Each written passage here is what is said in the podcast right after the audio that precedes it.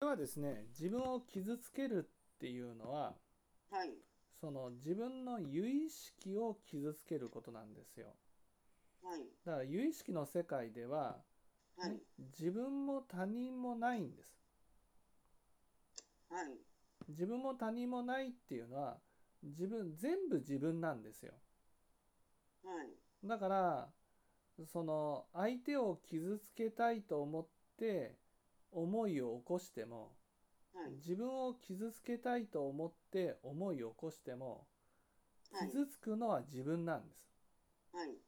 だからその相手を傷つけることはできないんですよはい。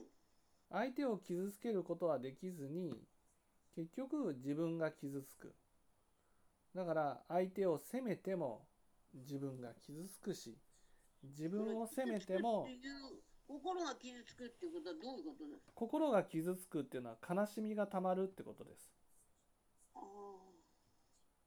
あ。はい